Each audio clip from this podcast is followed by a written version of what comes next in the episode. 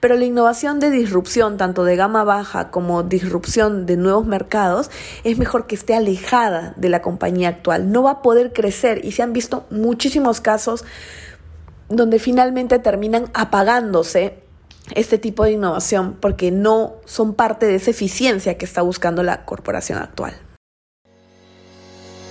Hola, soy Gaby Hawin, directora de Yellow Brain, y estoy muy feliz de haber creado este espacio que lo llamo Shots de Innovación, donde iré compartiendo esos tips y experiencias que me han servido a lo largo de estos años liderando proyectos de innovación, creación de productos, lanzamientos de productos nuevos al mercado. Quiero compartir contigo esas cosas obvias que a veces son obviadas y que hacen la diferencia. Espero que este espacio despierte tu lado creativo, tu lado innovador, porque como seres humanos estamos llamados a crear y mejorar la vida de las personas y por ende la nuestra.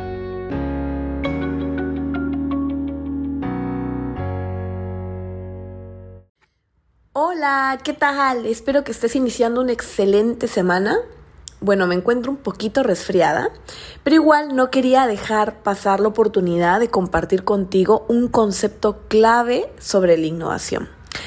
Y es que la innovación tenemos tres diferentes tipos de forma de hacer innovación y es importante conocerlos porque cada tipo de innovación se gestiona de una manera diferente dentro de tu organización, tu empresa o emprendimiento. Incluso si estás gestionando un proyecto, es importante que te preguntes qué tipo de innovación estás gestionando porque en base a eso, pues tienes diferentes prácticas que puedes aplicar para tener mayor éxito en lo que estás innovando. Entonces tenemos tres tipos de innovación. La innovación sostenible, la innovación disruptiva de gama baja y la innovación disruptiva que crea nuevos mercados. En el primer caso, que es la innovación sostenible, de hecho es lo que más vemos en el mercado, ¿no? Las grandes empresas normalmente están haciendo este tipo de innovación. Y este tipo de innovación consiste en hacer lo que estamos haciendo actualmente, lo que funciona, mucho mejor, mucho más eficiente. Por ejemplo, en los últimos años hemos visto a los bancos desarrollar sus canales digitales, ¿no? ¿Podríamos decir que eso es disrupción?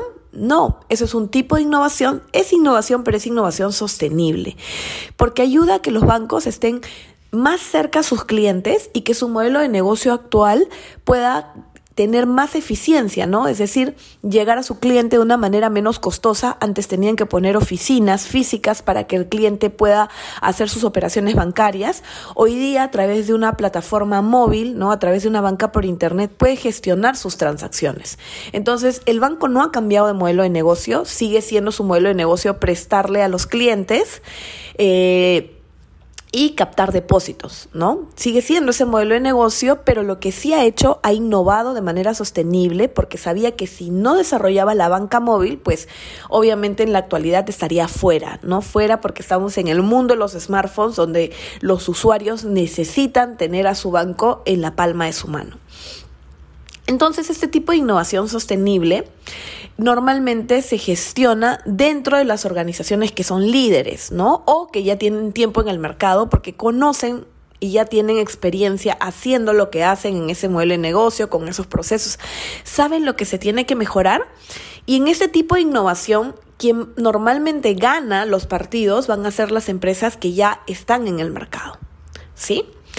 Eh, por eso que, atención, si tú eres un emprendimiento que estás haciendo una innovación sostenible en un mercado, la probabilidad de que tengas éxito es baja, porque apenas el, el empresa, la empresa, digamos, con, con mayor tamaño sepa lo que estás haciendo, no le va a costar mucho el poder innovar lo mismo que estás haciendo y es más, va a tener más impacto porque ya está en el mercado, ya conoce el negocio, conoce los procesos y le es más simple ir por esta innovación sostenible.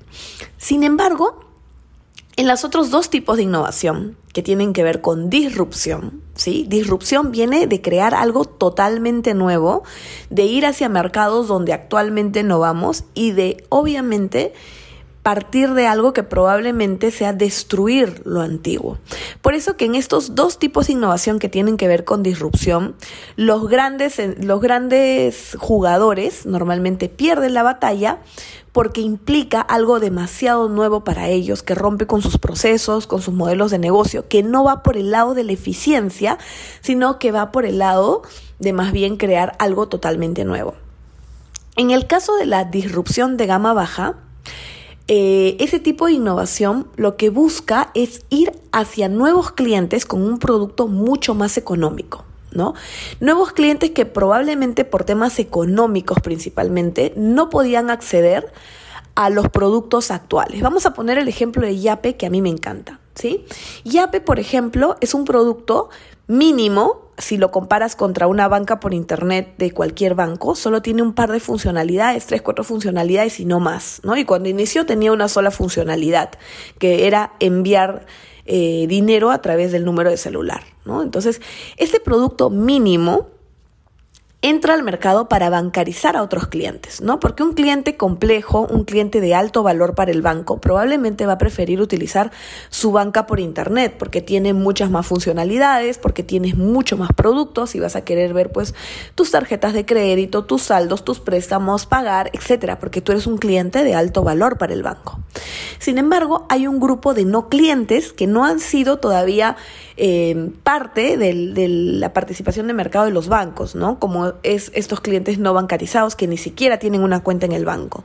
Entonces, para ellos, creamos un producto de gama baja muy simple que lo que te permite es enviar transferencias de 500 soles máximo a través de tu celular, crearte una cuenta de Yape sin ir al banco, por eso digo que es un producto bastante simple, y empezar, ¿no? A transaccionar, a mover tu dinero sin la necesidad de tener todo lo que te ofrece el banco, porque obviamente las personas que no se han bancarizado, pues tienen distintas razones por la cual todavía no lo han hecho, ¿no? Una es la facilidad, la practicidad y otro también es la desconfianza hacia el banco.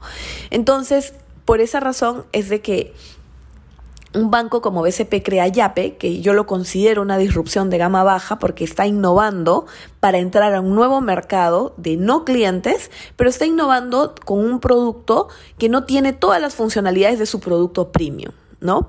Normalmente este tipo de disrupciones no van a triunfar y eso me imagino que ustedes ya lo han escuchado, no van a tener éxito dentro de un ambiente de una empresa ya constituida, ¿no? Que tiene sus procesos, tiene su modelo de negocio, sus prácticas, su forma de hacer ingresos, ¿no?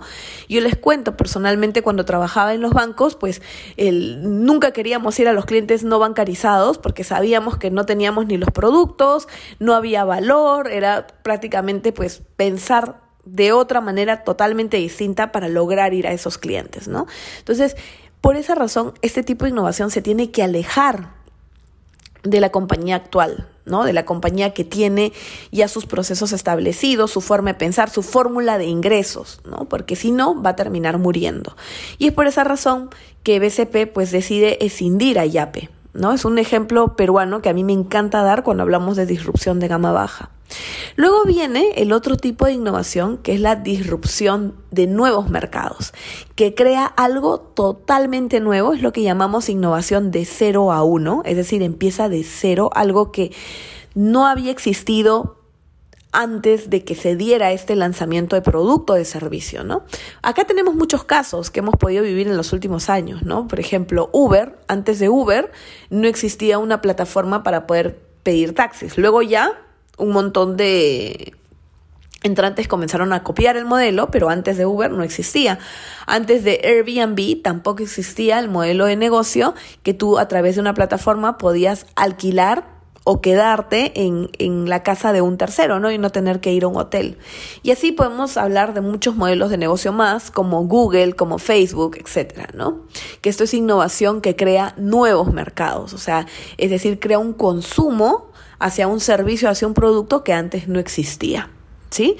Nuevamente, estos dos tipos de innovación que les he comentado hacia el final, la innovación disruptiva de gama baja y la innovación disruptiva de nuevos mercados, no pueden ser gestionados dentro de la corporación actual, dentro de la empresa actual, porque la empresa actual nuevamente tiene ya sus procesos, su fórmula de hacer ingresos, su estrategia, su forma de gestionar el presupuesto y lo que está buscando, y está bien, está bien, lo digo porque es normal, ¿no? Lo que está buscando es ser cada vez más eficiente. Y en la búsqueda de esa eficiencia, pues no va a haber estas nuevas disrupciones. Entonces, ¿qué podemos hacer? lo que recomiendo, tanto yo como muchas personas que están metidas en este tema de innovación, ustedes pueden encontrar mayor información, por ejemplo, en uno de los libros que es El Dilema de los Innovadores de Clayton Christensen, es gestionar la innovación de manera diferente. De acuerdo al tipo de innovación, podemos gestionar de forma diferente cada modelo de innovación. ¿no? La innovación sostenible, ya saben, que se gestione adentro de la organización vigente, de la actual, que busque eficiencia.